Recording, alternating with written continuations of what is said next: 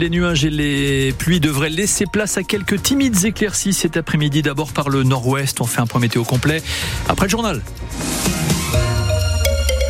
C'est François Petit-Demange qui présente les informations. François, les petits boulangers de Charente-Maritime ne veulent pas ouvrir 7 jours sur 7. Oui, tous les professionnels de la boulangerie, les petits artisans comme les gros industriels ont été invités par la préfecture de la Charente-Maritime à dire s'ils sont pour ou contre une possibilité d'ouvrir 7 jours sur 7. Les résultats de cette consultation doivent maintenant être analysés avant une décision du préfet. L'arrêté préfectoral de 1997, qui oblige toutes les boulangeries à fermer au moins un jour par semaine, a été attaqué en fait en justice par des industriels. Eux veulent ouvrir 7, jours sur 7, mais les artisans sont contre. Ceux qui représentent le commerce de proximité par excellence, souvent le dernier présent dans les villages, veulent pouvoir lutter à armes égales contre les grandes enseignes. C'est l'attractivité de leur métier qui est en jeu. Et jusqu'à leur survie, prévient le président de la Fédération départementale de la boulangerie-pâtisserie de Charente-Maritime, Olivier Neveu. L'arrêté préfectoral de 97, il a été mis en place quand les premiers terminaux de cuisson sont arrivés, où là c'était euh, des points de vente qui se multipliaient et déstabilisaient euh, le tissu économique euh, au niveau de la boulangerie, puisque naturellement on avait une concurrence qui était déloyale déjà pour le prix, mais au niveau de la fabrication, parce que ces terminaux de cuisson à l'époque ne fabriquaient rien, puisque c'était que du surgelé en fait. Donc ça a commencé comme là. Maintenant, on a une nouvelle génération de d'enseignes qui est arrivée. Alors là, c'est des machines de guerre.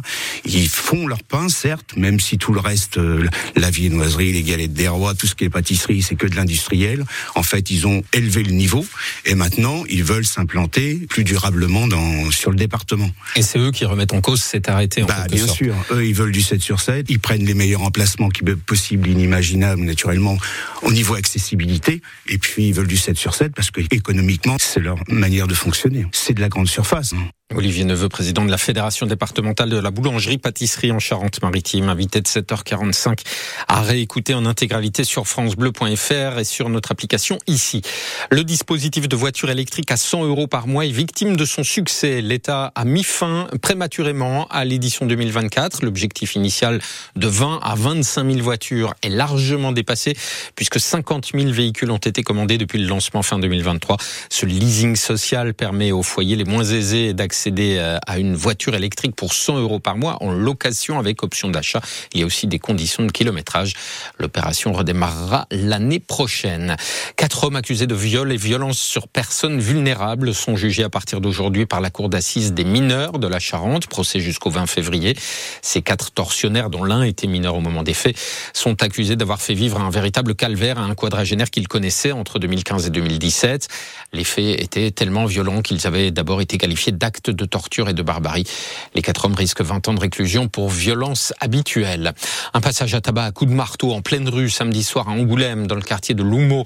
Deux hommes en ont frappé un autre au sol à l'aide de ce marteau. Ils lui reprochaient de s'en être pris à la porte du logement d'une famille la veille, alors qu'il était alcoolisé.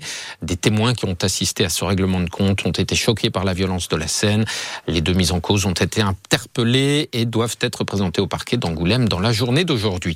Le braqueur du supermarché marché Aldi de Maran a passé le week-end en détention provisoire. L'homme de 31 ans a été présenté au parquet vendredi. Il avait été interpellé mercredi, deux jours après le braquage du supermarché Aldi. Il s'était fait remettre 2000 euros en menaçant un employé avec un couteau. Il a été arrêté par les gendarmes de La Rochelle, aidé de la police. Son procès est maintenant prévu le 29 mars.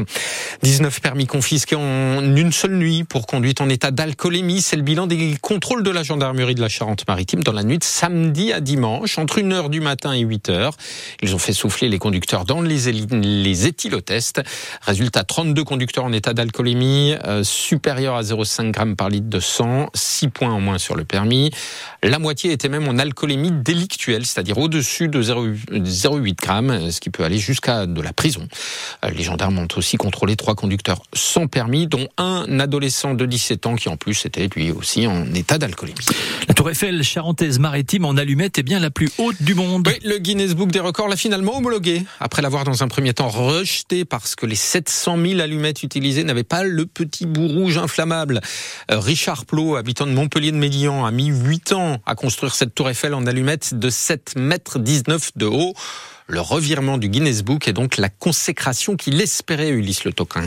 Quelle montagne russe émotionnelle pour Richard Plot. Une vraie surprise de voir finalement sa tour Eiffel en allumettes homologuée record du monde. Bah ça, ça fait très plaisir que enfin ils prennent en compte euh, le, le, travail qui était derrière et non pas uniquement un petit détail d'une allumette coupée ou d'un bout rouge manquant. Voilà. Donc là, là, c'est une véritable revanche et une satisfaction. C'est sa patience qui est récompensée, celle qu'il a eue pendant 8 ans en collant une par une 706 900 allumettes et sa patience encore pour voir son travail reconnu. Le message, c'est ça, c'est ce qu'il faut retenir, c'est la persévérance, ça paye toujours et quand on croit à ce qu'on fait, qu'on est persuadé qu'on a fait les choses comme il faut, il faut, il faut y croire, jamais rien lâcher. Et son téléphone n'arrête pas de sonner. Juste avant qu'on se retrouve, il a donné une interview à un média anglais, une vraie star. Non, non, non, je suis pas une star. Non, non, moi je le vis pas comme ça. C'est ma tour qui devient une star. Enfin, c'est ma tour qui est connue, reconnue et c'est elle que les gens ont publicité. Tout ce qui va arriver derrière, les futures expositions, les, défilés. Et elle est en plus euh, estampillée record du monde. Et les allumettes à bout rouge, celles qui ont failli le faire disqualifier Les allumettes, j'en ai encore, mais je me les garde pour les barbecues uniquement. une dans les yeux, il confie que peut-être un jour, il tentera d'obtenir un autre record du monde dans le Guinness Book. Ulysse Le Toquin à Montpellier de Médian pour France Bleu.